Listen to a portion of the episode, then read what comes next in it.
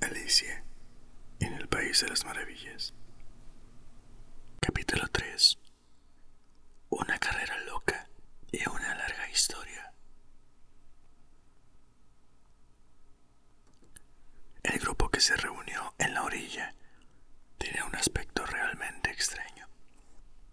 Los pájaros con las plumas sucias, los otros animales con el pelo pegado al cuerpo, y todos calados hasta los huesos, malhumorados e incómodos.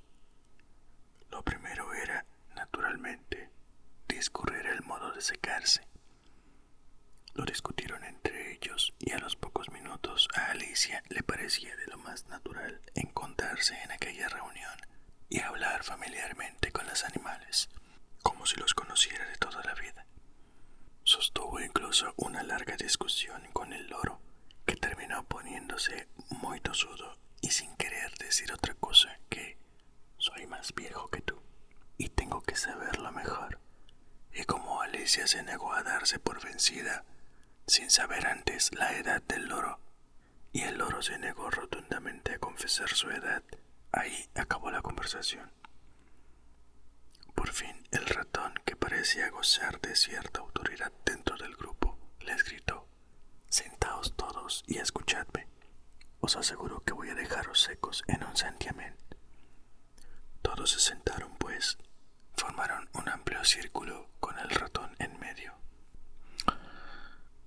Alicia mantenía los ojos ansiosamente fijos en él, porque estaba segura de que iba a pescar un resfriado de aupa si no se secaba enseguida. Carraspeó el ratón con aires de importancia. ¿Estáis preparados? Es la historia más árida y por tanto más seca que conozco. Silencio todos, por favor. Guillermo el Conquistador, cuya causa era apoyada por el Papa, fue aceptado muy pronto por los ingleses, que necesitaban un jefe y estaban acostumbrados a usurpaciones y conquistas. Edwindo y Morcaro, duques de Mercia y Northumbria. Uf, graznó el loro con un escalofrío. Con perdón, dijo el ratón, frunciendo el ceño, pero con mucha cortesía. ¿Decía usted algo? Yo no, se apresuró a responder el loro. Pues me lo había parecido, dijo el ratón. Continuó. Edwindo y Moncardo, duques de Mercia y Northumbria, se pusieron a su favor e incluso Stingandio, el patriótico arzobispo de Canterbury, lo encontró conveniente.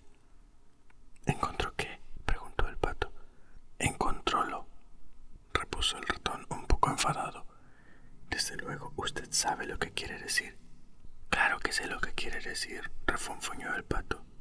Cuando yo encuentro algo es casi siempre una rana o un gusano. Que quiero saber es qué fue lo que encontró el arzobispo. El ratón hizo como si no hubiera oído esa pregunta y se apresuró a continuar con su historia. Lo encontró conveniente y decidió ir con Edgardo ante Lingo al encuentro de Guillermo y ofrecerle la corona. Guillermo actuó al principio con moderación, pero la insolencia de los dormandos. ¿Cómo te sientes ahora, querida? continuó dirigiéndose a Alicia. Tan mojada como al principio, dijo Alicia en tono melancólico. Esta historia es muy seca, pero parece que a mí no me seca nada.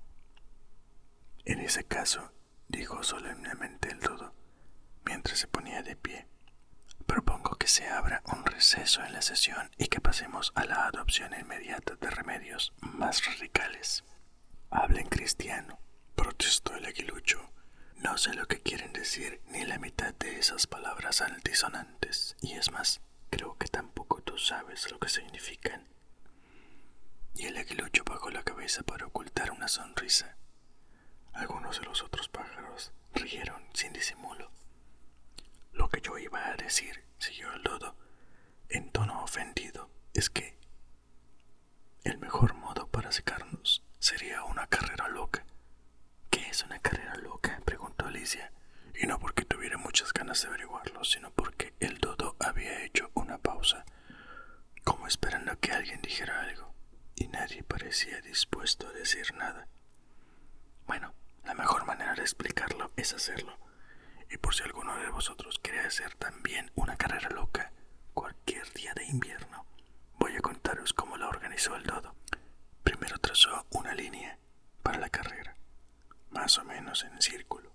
La forma exacta no tiene importancia, dijo, y después todo el grupo se fue colocando allí y allá a lo largo de la pista. No hubo el a la una, a las dos, a las tres ya, sino que todos empezaron a correr cuando quisieron y cada uno paró cuando quiso, de modo que no sería fácil saber cuándo terminaba la carrera. Sin embargo, cuando llevaban corriendo más o menos media hora y volvían a estar ya secos, el dodo gritó súbitamente, la carrera ha terminado. Y todos se agruparon jadeantes a su alrededor preguntando, ¿pero quién ha ganado? El dodo no podía contestar a esa pregunta sin entregarse antes a largas cavilaciones y estuvo largo rato reflexionando con un dedo apoyado en la frente, la postura en que aparecen casi siempre retratados los pensadores, mientras los demás esperaban en silencio. Por fin el dodo dijo, todos hemos ganado y todos tenemos que recibir un premio. ¿Pero quién dará los premios? preguntó un coro de voces pues ella, naturalmente, dijo el dodo, señalando a Alicia con el dedo. Y todo el grupo se agolpó alrededor de Alicia gritando como locos, premios, premios, premios, premios. Alicia no sabía qué hacer y se metió desesperada una mano en el bolsillo y encontró una caja de confites. Por suerte, el agua salada no había entrado dentro. Y los repartió como premios. Había exactamente un confite para cada uno de ellos, pero también debe tener un premio, dijo el ratón. Claro que sí, aprobó el dodo con gravedad y dirigiéndose a Alicia preguntó, ¿qué más tienes en el bolsillo? Solo un dedal, dijo Alicia. Venga el dedal, dijo el dodo. Y entonces todos la rodearon una vez más, mientras el dodo le ofrecía solemnemente el dedal con unas palabras. Os rogamos que aceptéis este elegante dedal. Y después de este cortísimo discurso, todos aplaudieron con entusiasmo. Alicia pensó que todo esto era muy absurdo, pero los demás parecían tomarlo tan en serio que no se atrevió a reír, y como tampoco se le ocurría nada que decir, se limitó a hacer una reverencia y a coger el dedal con el aire más solemne que pudo. Había llegado el momento de comerse los confites, lo que provocó bastante ruido y confusión, pues los pájaros grandes se quejaban de que sabían a poco, y los pájaros pequeños se atragantaban y había que darles palmaditas en la espalda. Sin embargo, por fin terminaron los confites y de nuevo se sentaron en círculo y pidieron al ratón que les contara otra historia. Me prometiste contarme tu vida, ¿te acuerdas? dijo Alicia. ¿Y por qué odias a los? ¿Y odias a los G y a los P? añadió en un susurro, sin atreverse a nombrar a los gatos y a los perros por su nombre completo para no ofender al ratón de nuevo. Arrastro atrás de mí una realidad muy larga y muy triste, exclamó el ratón, dirigiéndose a Alicia y dejando escapar un suspiro. Desde luego, Arrastras una cola larguísima, dijo Alicia, mientras echaba una mirada admirativa a la cola del ratón. Pero, ¿por qué dices que es triste? Y tan convencida estaba Alicia de que el ratón se refería a su cola que cuando él empezó a hablar, la historia que contó tomó en la imaginación de Alicia una forma así. Cierta furia dijo a un ratón al que se encontró en su casa Vamos a ir juntos ante la ley. Yo te acusaré y tú te defenderás. Vamos, no admitiré más discusiones. Hemos de tener un proceso, porque esta mañana no he tenido ninguna otra cosa que hacer. El ratón respondió a la furia. Ese pleito, señora, no servirá si no tenemos juez y jurado. Y no servirá más que para que nos gritemos mirándolos uno a otro como una pareja de tontos. Y replicó Furia, yo seré al mismo tiempo el juez y el jurado. Lo dijo taimadamente la vieja Furia, yo seré la que diga todo lo que haya que decir y también quien a muerte condene. No me estás escuchando, protestó el ratón dirigiéndose a Alicia. ¿Dónde tienes la cabeza? Por favor, no te enfades, dijo Alicia con suavidad. Si no me equivoco, iba ya por la quinta vuelta. Nada de eso, chilló el ratón. ¿De qué vuelta hablas? Te estás burlando de mí y solo dices tonterías. El ratón se levantó y se fue muy enfadado. Ha sido sin querer, exclamó la pobre Alicia. Pero tú te enfadas con tanta facilidad. El ratón solo respondió con un gruñido mientras seguía alejándose. Vuelve, por favor, y termina tu historia, gritó Alicia tras él. Y los otros animales se unieron a ella y gritaron a coro. Sí, vuelve, por favor. Pero el ratón movió impaciente la cabeza y apresuró el paso. Qué lástima que nos haya querido querer, suspiró el oro. Cuando el ratón se hubo perdido de vista, y una vieja cangreja aprovechó la ocasión para decirle a su hija, Ay, cariño, que te sirva de lección para no dejarte arrastrar nunca por tu mal genio.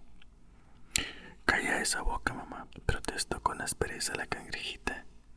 Eres capaz de acabar con la paciencia de una ostra. Ojalá estuviera Dina aquí con nosotros, dijo Alicia en voz alta, pero sin dirigirse a nadie en particular.